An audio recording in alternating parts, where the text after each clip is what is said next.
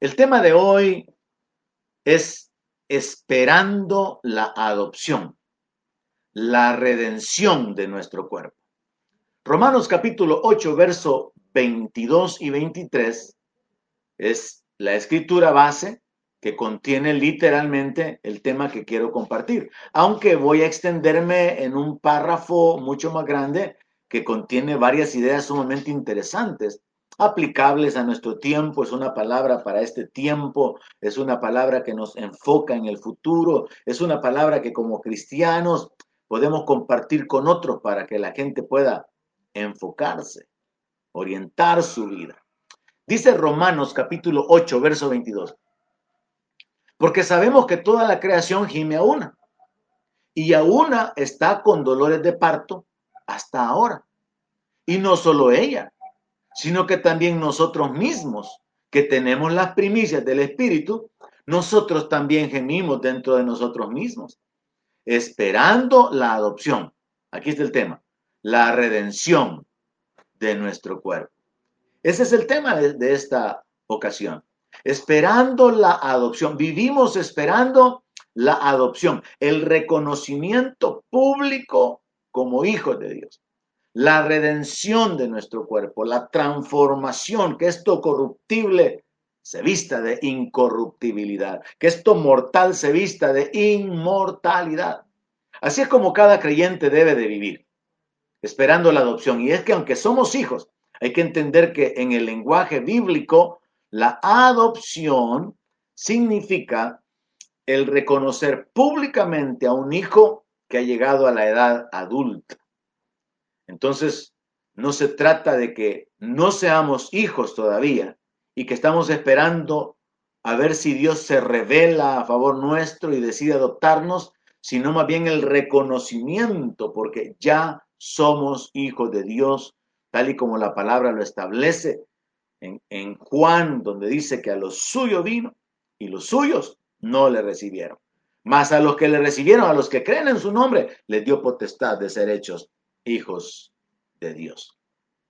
Así que vamos a detenernos en esto. Repito, el tema de hoy es esperando la adopción, la redención de nuestro cuerpo. Y es que solamente esa frase tiene que colocar en nuestra mente esperanza en el futuro.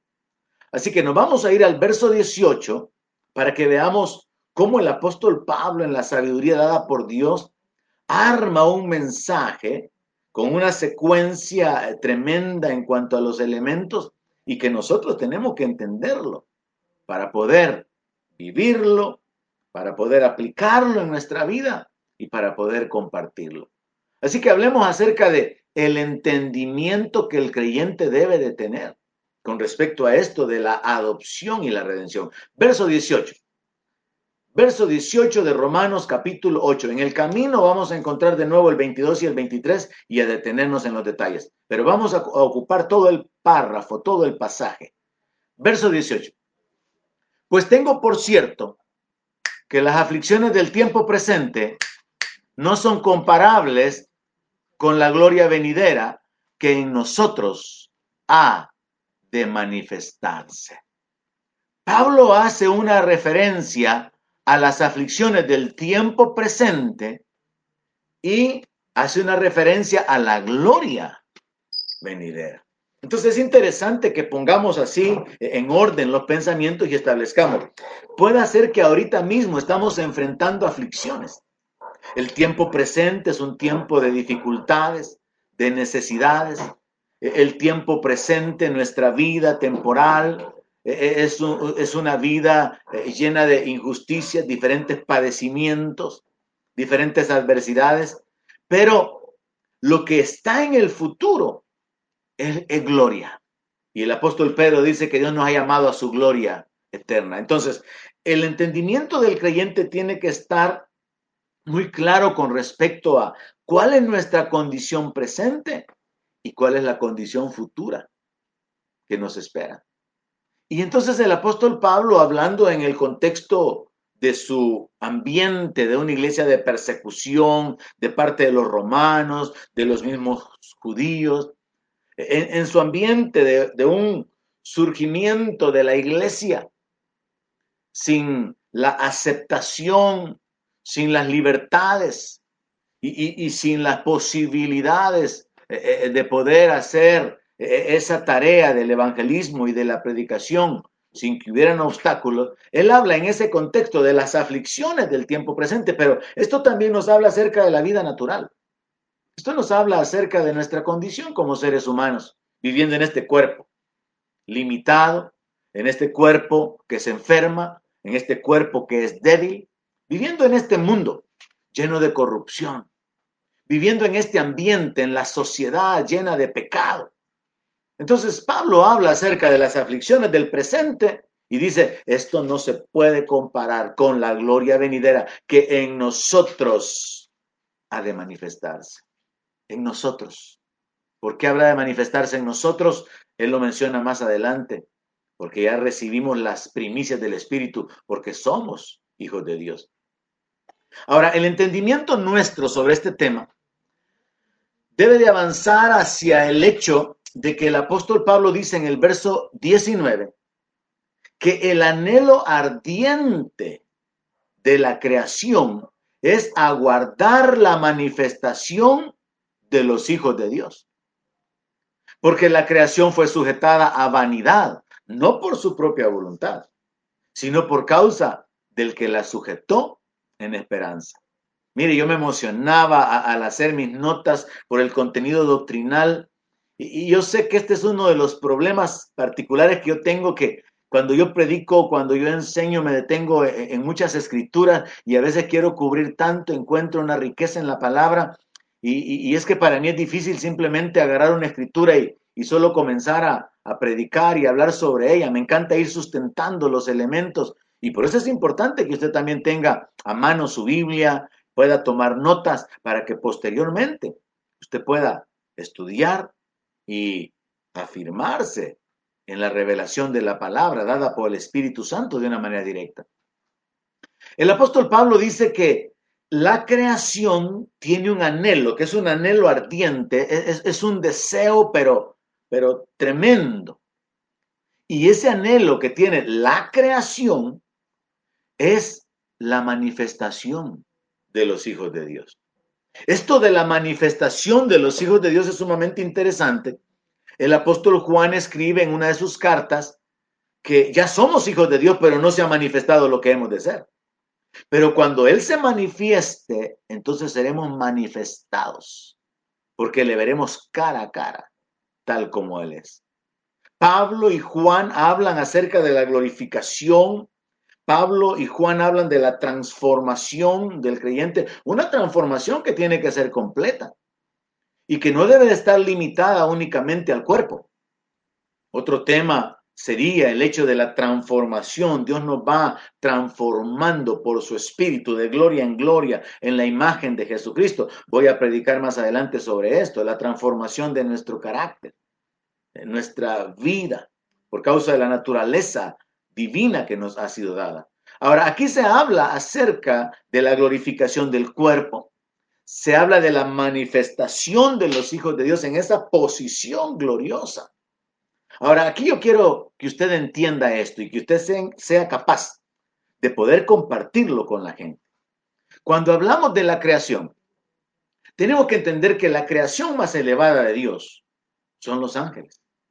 Y aún entre los ángeles hay rangos, de los cuales los arcángeles son uno de los niveles más elevados y los querubines probablemente sean los más elevados en cuanto a la posición de gloria y de cercanía con respecto al Dios eterno. Entonces tenemos arriba en la escala de la creación a los ángeles. Y la Biblia dice que el hombre fue creado un poco menor que los ángeles. Así que en la escala de la creación tenemos que colocar luego al hombre debajo de los ángeles. Y, luego debajo de los ángeles tenemos la creación animal, de la cual hay una gran diversidad, diferentes tipos, y ese sería el tercer tipo de creación, la creación animal. Debajo de la creación animal, como cuarto tipo, encontraríamos la creación vegetal y finalmente los minerales, al tope, en, la base de, toda de todo lo que Dios ha creado.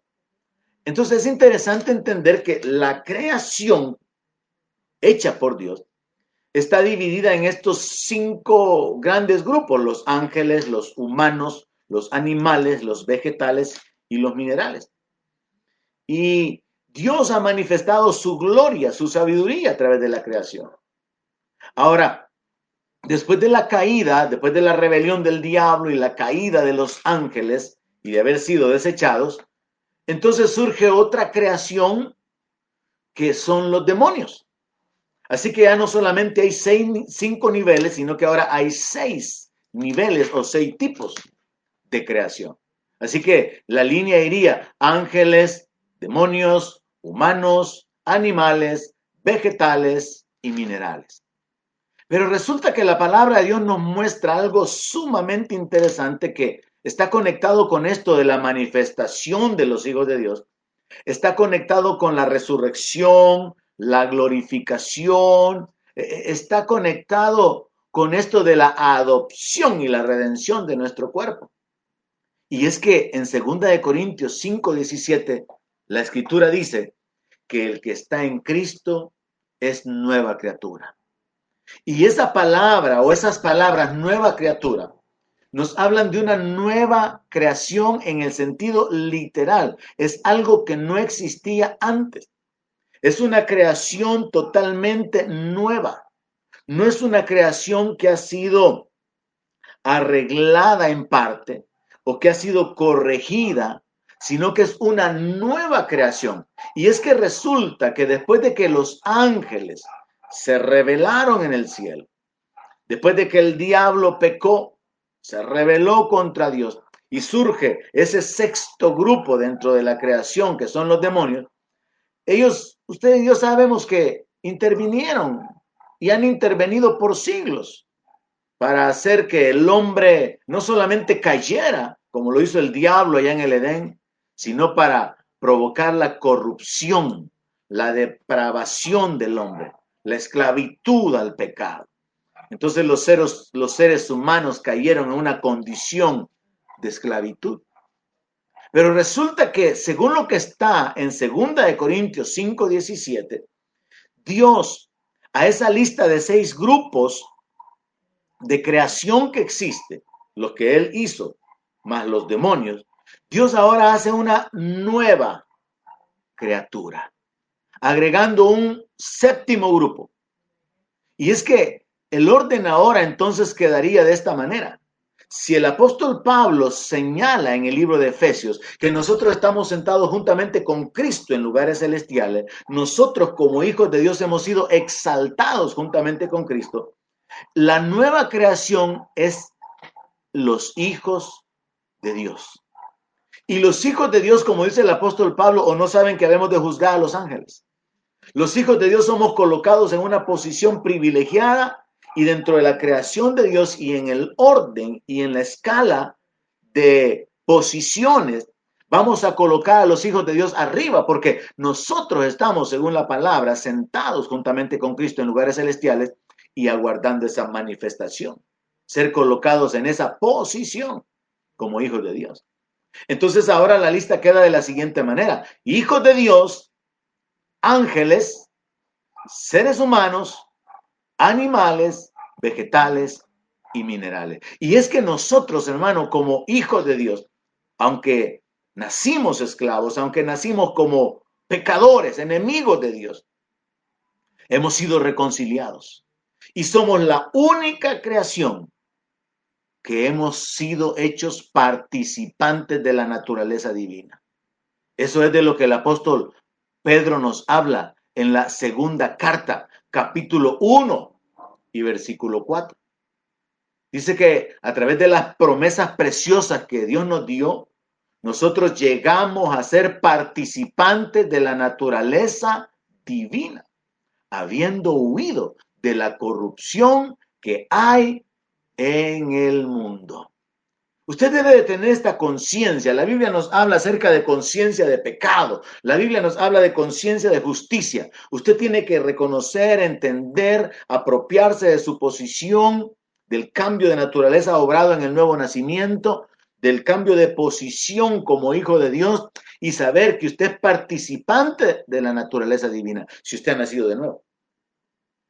Si usted es un hijo de Dios, si usted puede invocar a Dios como Padre, usted es una creación totalmente diferente a la angelical y es una creación totalmente diferente a la humana. Usted ya no pertenece al grupo de los humanos en el sentido de que siguen habiendo humanos, pero ahora aparte de humanos hay hijos de Dios. Entonces es importante sumamente que usted sepa esto. A usted le ha sido dada la naturaleza divina. Usted no es una persona religiosa, usted no es simplemente una persona que ha escogido la religión correcta. Usted no es una persona que está haciendo su mejor esfuerzo por agradar a Dios y que por la gracia y la misericordia de Dios ha puesto su confianza en Jesucristo. Es mucho más que eso. Usted es una nueva creación, una creación de otro orden, de otro tipo. Y es que esto es parte del plan de la restauración que Dios quiere efectuar. Ahora, me interesa detenerme en el verso 20, donde el apóstol Pablo escribió esto. Dice que la creación fue sujetada a vanidad toda la creación, después de la caída del hombre, la tierra, los animales, todo el sistema fue trastornado y Dios la sujetó a vanidad, la sujetó a una existencia temporal. Dios sujetó no solamente al hombre, a, Adán y a Eva y a su descendencia, a una existencia temporal, no solamente lo sujetó al deterioro por causa del pecado, entrando las enfermedades, la muerte, las pérdidas de las facultades físicas, sino que toda la creación fue sujetada a esa existencia temporal. Por eso es que las cosas se deterioran, se dañan, se, se corrompen. Y dice la palabra de que no fue sujetada por su propia voluntad, sino por causa, o sea, por la voluntad del que la sujetó en esperanza. Entonces, mire qué interesante este detalle, hermano. La creación, y hablemos de la creación en el sentido amplio, la creación fue sujetada a vanidad, pero también fue sujetada en esperanza. Entonces se nos habla del tiempo presente, la existencia temporal, la existencia débil, la existencia eh, eh, que se corrompe, que se deteriora pero también se nos habla de la esperanza de la transformación, la esperanza de la glorificación. Y es que aquí entra el punto número dos, el plan de Dios de restaurar, el plan divino de restauración. Así como toda la creación fue sujetada a vanidad y fue sujetada a esperanza, yo quiero que usted en esta ocasión, a través de la meditación de la palabra, ensanche su entendimiento y sepa que el plan de Dios es más que únicamente darnos cuerpos glorificados. Dios no solamente está buscando darnos un nuevo cuerpo, sino que Él nos hizo nacer para que andemos en nueva vida. Y el propósito de Dios es que andemos en buenas obras, las cuales Él preparó de antemano, obras de justicia, de misericordia, de verdad, de amor. Dios nos recreó, Dios nos hizo nacer por su voluntad, por medio de la palabra, por medio de su espíritu, para una nueva vida de la cual nosotros ahorita, aquí en la tierra, todavía no tenemos una idea de lo que realmente va a ser. Pero no se trata únicamente de nosotros, sino que también toda la creación. El verso 21 lo dice porque también la creación misma será libertada de la esclavitud de corrupción a la libertad gloriosa de los hijos de Dios. Me encanta esa frase. La libertad gloriosa de los hijos de Dios. Ahora, vemos entonces que en el plan de restauración de Dios, con la manifestación de los hijos, vendrá la libertad de la creación. O sea que la creación misma fue afectada por el pecado del hombre. Pero la creación misma va a ser libertada cuando Dios traiga la liberación y la manifestación gloriosa de estos seres humanos que antes habían estado en pecado, bajo el dominio del diablo, enemigos de Dios, pero Dios los adoptó, los cambió, los transformó y está esperando presentarnos delante de todos los ángeles, delante de toda la creación, como sus hijos. Por eso el tema de esperar la adopción, porque eso va a ser un evento glorioso. No se trata únicamente de vida después de la muerte, no se trata únicamente como algunos que dicen, bueno, con que el Señor me deje entrar en su gloria y me dé una esquinita allá en el reino. Eh, Dios tiene cosas tremendas, como dice el apóstol Pablo, cosas que ojo no vio ni oído oyó, son las que Dios tiene preparados, preparadas para los que aman su venida. Entonces, ensanchemos nuestro entendimiento y sepamos que ni siquiera se trata solamente de nosotros, sino que la creación misma va a ser libertada de la esclavitud de la corrupción a la libertad gloriosa. Quiero detenerme en eso un poquito más adelante. Pero lo que vemos es que esto de la libertad de la creación está alineado con los textos que nos hablan de cielos nuevos y tierra nueva. Los cielos siendo restaurados, la tierra siendo renovada y restaurada la, restauración de la creación animal y, como ejemplo la profecía de Isaías que, el león va a comer paja juntamente con el buey. O, o, yendo más profundo, que son los detalles en los que tenemos que anhelar, eh, eh, profundizar y crecer en el conocimiento de la revelación de la palabra. Lo que Pablo dice en Colosenses capítulo 1, verso 20. Dice que Dios determinó por medio de Cristo reconciliar consigo todas las cosas, las que están en la tierra y las que están en los cielos, haciendo la paz mediante la sangre de su cruz.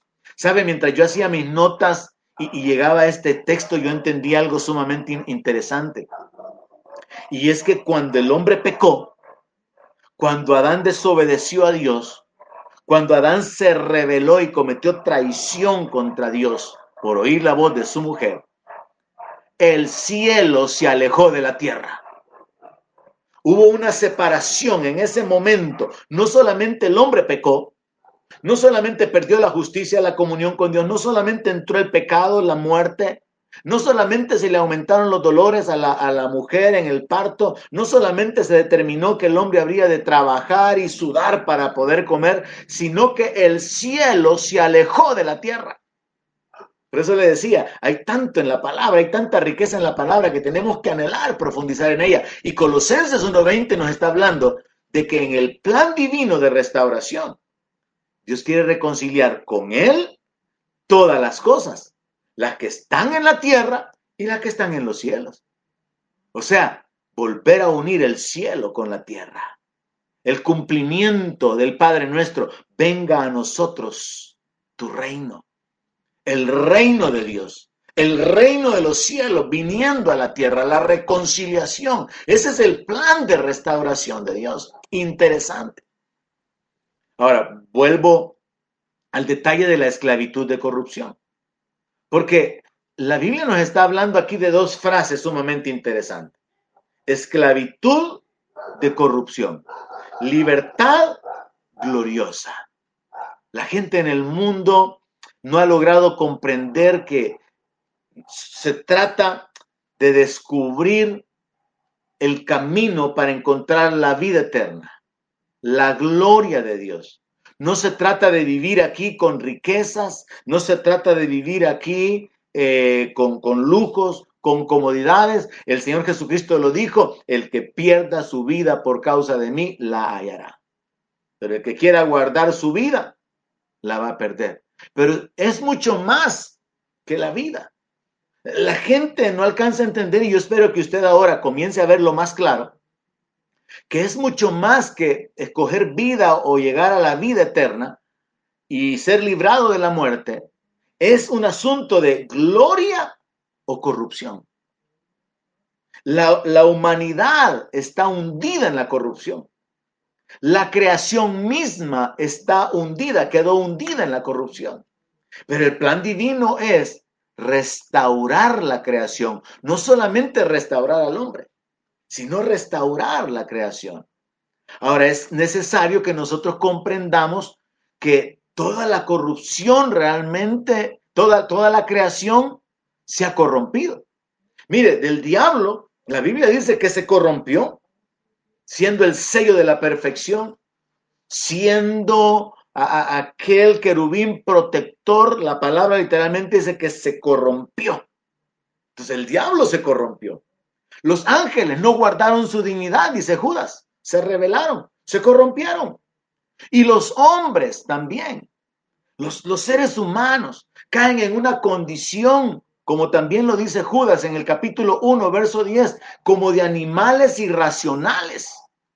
Judas 1.10 dice, pero estos blasfeman de cuantas cosas no conocen y en las que por naturaleza conocen, se corrompen como animales irracionales. Qué terrible, hermano, cómo el mundo se ha ido corrompiendo, cómo el ser humano a lo largo de diferentes épocas y etapas siempre ha vivido no solamente inclinado al pecado, a la injusticia, sino a la inmoralidad a la corrupción en todo sentido. A manera de ejemplo, recientemente aquí en Costa Rica se aprobó el matrimonio homosexual. Aquí en nuestra nación han habido algunos intentos y por la misericordia de Dios hasta el momento han sido detenidos y de ahí la importancia de que como iglesia podamos entender que no solamente tenemos que predicar el Evangelio, predicar que la gente debe de arrepentirse eh, de sus pecados porque el reino de los cielos se ha acercado, sino también involucrarnos en la medida de que como ciudadanos tenemos que participar para poner un frente con respecto a nuestra posición espiritual relacionada con esas inclinaciones que están envolviendo al mundo. Yo creo que ya a estas alturas usted ya debería haberse dado cuenta de que existen intenciones ya de personas que están promoviéndose a sí mismas, por ejemplo, como precandidatos a diputados para el próximo año. Y por ahí surge un movimiento donde se está tratando de colocar a personas dentro de esa esfera política que están queriendo representar los movimientos de las lesbianas, de los gays, de los bisexuales, de los transexuales y todos esos grupos de la diversidad de género. Incluso anda por ahí un video de una mujer transgénero, o sea que es un hombre, que se ha operado y se ha convertido en mujer. No es simplemente un transvesti, no solamente se viste de mujer, sino que se ha cambiado de género. Y, este se está promoviendo como aquel que puede ayudar a representar a los que no tienen voz, a los, a los desprotegidos, a los más vulnerables. Lo que quieren hacer es abrir espacio dentro de la política y es lo que han hecho en todas las naciones. Penetrar en la esfera política para luego comenzar a promover leyes, promover no solamente leyes que los cubran, que los respalden, sino como se ha hecho en naciones europeas, establecer cambios en la educación, promover con, los, con las finanzas, con los impuestos de las naciones, las operaciones de cambio de sexo, la atención en cuanto a todas las áreas que tienen que ver con esas inclinaciones sexuales y hasta afectar la educación, promoviendo desde temprana edad con los niños, abriéndoles la mente o minándoles y envenenando sus mentes con esa corrupción de animales irracionales sobre la diversidad sexual que existe. Es parte de la depravación en la que vivimos. Definitivamente tendré que hacer un programa aparte sobre eso. Solamente quiero mencionarlo ahora porque usted tiene que estar alerta sobre esto. ¿Y sabe qué es la otra cosa que viene ligada con esto? Los pedófilos, que son los adultos que se confiesan inclinados o atraídos sexualmente por los niños, ahora están exigiendo ser aceptados. Porque ellos dicen, bueno, no hay diferencia entre un homosexual, entre un hombre que se siente atraído por un hombre y nosotros que nos sentimos atraídos por un niño. Nos miran como monstruos, nos miran como animales, pero nosotros simplemente somos seres humanos que nuestra preferencia sexual, eh, eh, eh, romántica, es por un niño. Y están ahora tratando de empujar para poder ser incluidos. Repito, Voy a hacer un programa solamente sobre eso porque la iglesia tiene que tener no una actitud pasiva con respecto a todo esto. En la medida de lo posible, en cuanto a la participación, por ejemplo, con el voto, por ejemplo, cuando participamos como maestros, como líderes eh, eh, en, en, diferentes posiciones o movimientos eh, públicos, donde sea, tenemos que establecer nuestra posición y no simplemente callar ante el avance del reino de las tinieblas. Pero definamos simplemente, hay corrupción en toda la creación. Y en el nivel humano hay corrupción en la política, hay corrupción en la religión, hay corrupción en el entretenimiento, hay, corrupción en el área de las finanzas. Así que entendamos el por qué el apóstol Pablo habla acerca de que la creación misma va a ser libertada de la esclavitud de corrupción a la libertad gloriosa de los hijos de Dios, porque todos los perversos, los que aman la inmundicia, los que aman el pecado, van a ser lanzados al lago de fuego, que es la muerte segunda. Jesucristo establecerá su reino y digan lo que digan las iglesias inclusivas, está escrito que a la santa ciudad no entrarán los que se echan con varones, ni los fornicarios, ni los adúlteros, ni los mentirosos.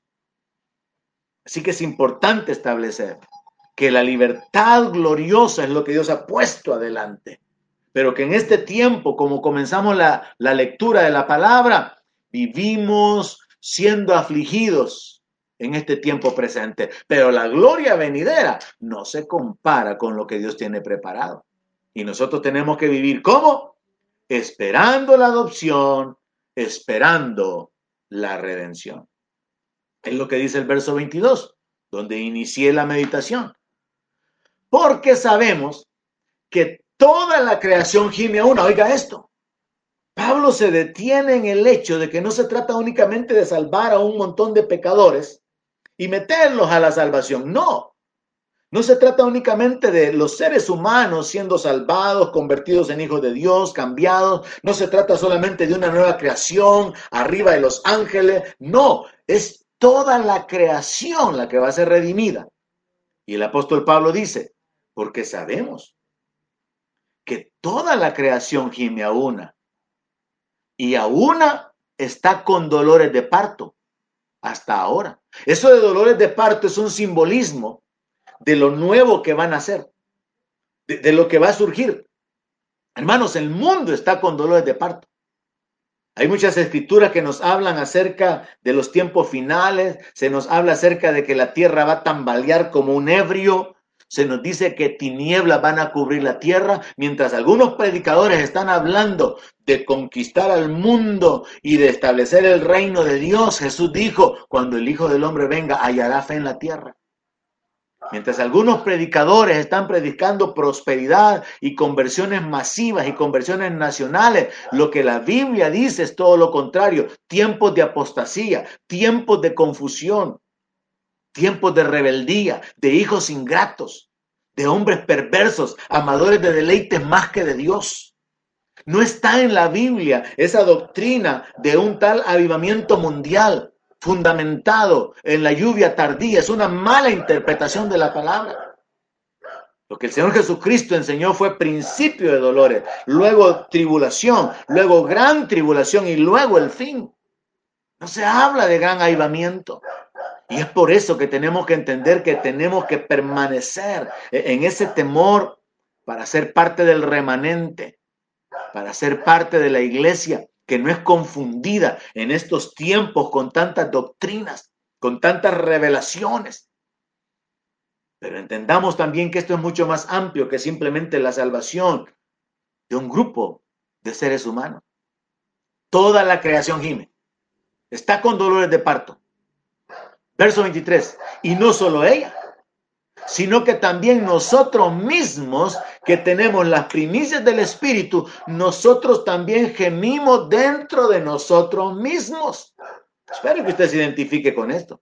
¿Qué significa eso? Que dentro de usted hay un anhelo. Ya no quiero vivir en este mundo. Este mundo lleno de maldad, lleno de injusticia, lleno de corrupción. Yo recuerdo de alguna manera, yo tenía alguna, alguna percepción espiritual o llegué a tenerla cuando, cuando nos casamos con mi esposa. Yo le decía a ella, yo no quiero tener hijos, el mundo se va a poner terrible y yo no sé en qué mundo nuestros hijos van a, van a crecer, yo no quiero tener hijos. Y ahora, hermanos, al ver el, mundo, la condición en que vivimos, y, veo que yo no estaba e, equivocado en mi, en mi percepción o en mis pensamientos, yo pienso, ¿cuál es el mundo si Cristo no viene en los próximos 20 años, 15 años, en el que van a vivir los que están pequeños ahora, en el que van a vivir nuestros nietos, por ejemplo. ¿Cómo va a ser ese mundo lleno de corrupción? Algunos dicen, hoy va a ser más difícil el identificar quién es un verdadero creyente. No, el verdadero creyente va a brillar por la santidad, por el temor de Dios, va a ser conocido. Pero el problema es que la corrupción es tanta, la maldad es tanta, la, fuerza de la inmundicia es tanta. Y si se establecen leyes para poder minar la mente de los niños, es algo terrible e, e, el movimiento que viene, la depravación, la degeneración. Aparte de eso, la codicia, el materialismo, la, tecnología, quitando o removiendo toda posibilidad de fe y de las cosas espirituales. Es un mundo terrible. Así que nosotros como creyentes deberíamos de estar identificados con esta revelación o declaración del apóstol. Nosotros mismos que tenemos las primicias del Espíritu, o sea, los que ya nacimos de nuevo, los que tenemos el anticipo y la garantía de lo que Dios va a hacer. Mire, oiga, hermano, esto es importante. ¿Cómo usted puede estar seguro del reino, de la salvación, de la gloria? Por el Espíritu Santo. Porque si usted nació de nuevo, si usted puede invocar a Dios y llamarlo Padre, Abba Padre, si usted tiene el testimonio por el Espíritu de que usted es un hijo de Dios, usted ha recibido las primicias del Espíritu Santo. Y por el Espíritu Santo, usted que es una nueva criatura, que es un hijo, Usted debe de vivir gimiendo, esperando la adopción, la redención de su cuerpo. A mí me da tristeza cuando, por ejemplo, eh, voy manejando y, mi vehículo o el carro queda junto a un eh, eh, bus o microbús del transporte público y ese bus o ese microbús va con una música que la gente que vaya adentro van soportando, algunos disfrutándola, pero que mucha gente está obligada a soportar todo eso. Nosotros tenemos que vivir todo el tiempo con ese sentir de anhelar la patria celestial, de anhelar la manifestación gloriosa, de amar la venida de nuestro Señor, sabiendo que en este mundo lleno de perversión, de maldad, de injusticia y de corrupción, no podemos sentirnos satisfechos. Tenemos que sentirnos como extranjeros aquí, este no es nuestro hogar. Somos peregrinos. Y tiene que haber un rechazo en nuestro espíritu por el ambiente en que vivimos, de pecado, de tentación, de inmoralidad, de maldad, no solamente por los sufrimientos, porque a veces como creyentes queremos que Dios nos libre de los sufrimientos, de la enfermedad, de los padecimientos, pero no oramos para que Dios nos libre de la tentación. Es un gran error.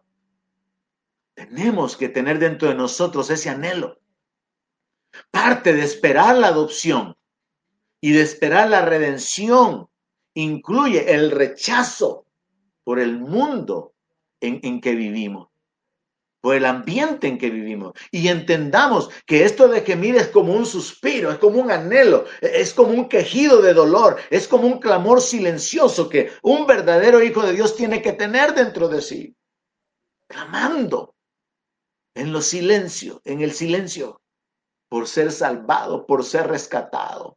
Señor, líbranos de esta inmundicia.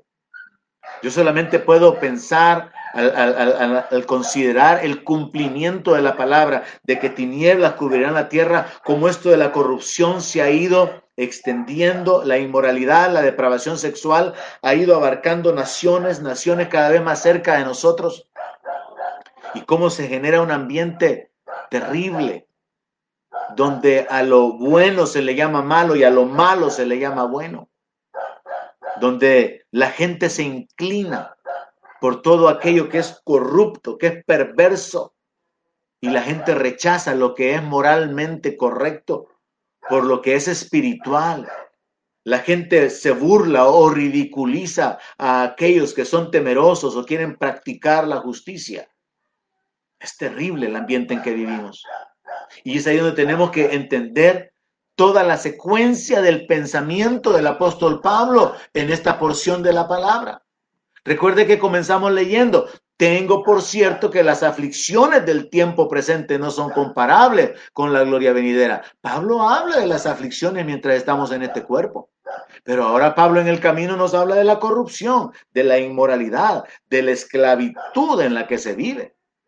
Ahora nosotros mientras vivimos en este ambiente como iglesia, como hijos de Dios, tenemos que estar enfocados esperando la adopción esperando la redención de nuestro cuerpo, gimiendo dentro de nosotros, aguardando la manifestación gloriosa y teniendo cuidado de no ser envueltos en esta corriente de corrupción y de pecado, de no ser envueltos, de no participar, como dice el apóstol, de las obras infructuosas de las tinieblas y como dice el Señor Jesucristo en el Apocalipsis, el que está limpio, límpiese más. Y el que es justo, siga practicando la justicia cada día.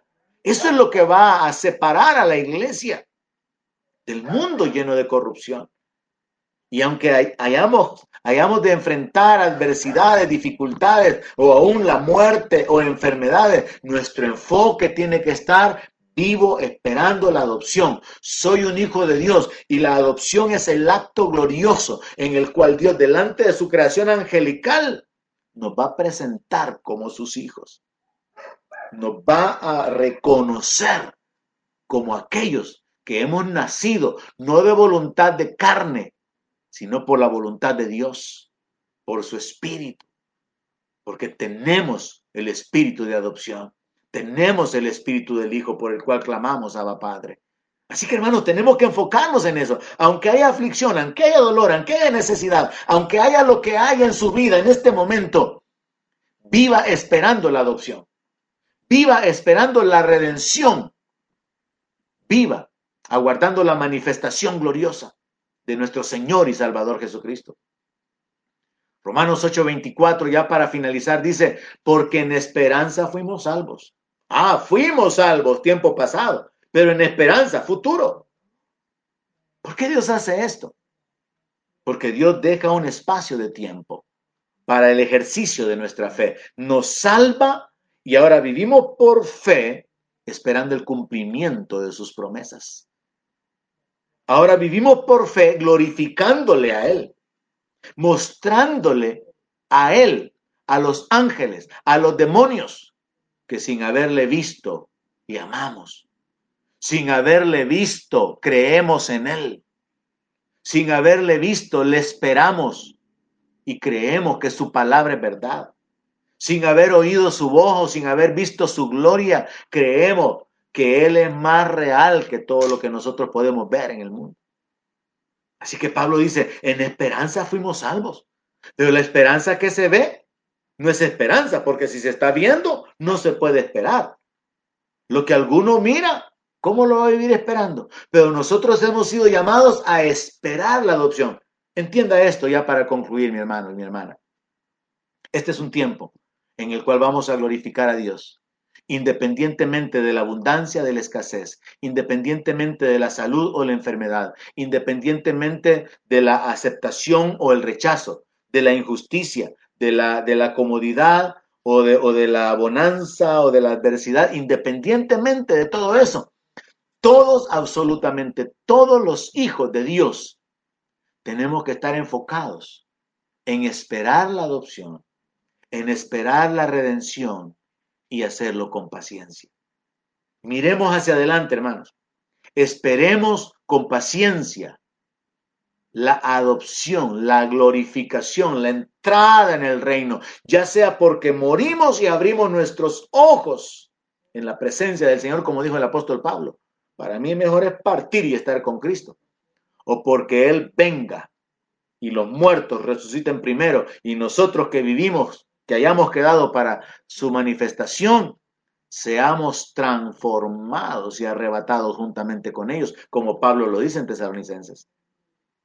Así que Pablo finaliza al menos este pasaje, que es una secuencia bien interesante de detalles, en el verso 25. Pero si esperamos lo que no vemos, con paciencia lo aguardamos. Sigamos adelante, hermanos. Sigamos con paciencia. Sigamos esperando. Sigamos creyendo. Sigamos limpiándonos. Sigamos esforzándonos. Sigamos teniendo cuidado. El que está firme, mire que no caiga. Sigamos adelante, porque fiel es el que ha prometido. Y tenemos como garantía de la realidad de lo que ha sido prometido, que nos fue dado el Espíritu Santo somos hijos de Dios, una raza especial, una creación totalmente nueva. No somos iguales que los seres humanos.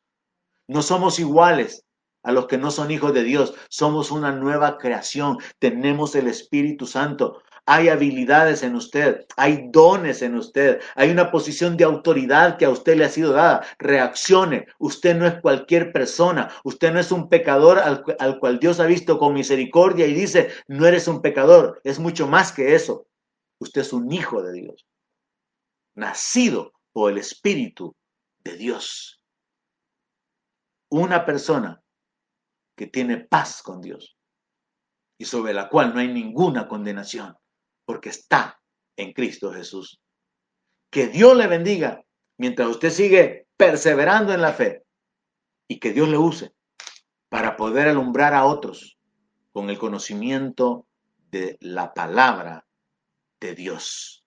Esperemos lo que no vemos, aguardémoslo con paciencia. Esa es la instrucción con la que Pablo finaliza en este pasaje. Hasta la próxima transmisión, mis hermanos. No olviden compartirlo en sus propias páginas y no, no olviden usar las redes para poder enviar mensajes de esperanza, de vida, de salvación, de perdón, para enviar escrituras, para compartir su fe. Aunque no podamos hacerlo personalmente, hágalo a través de los medios. Que Dios les bendiga.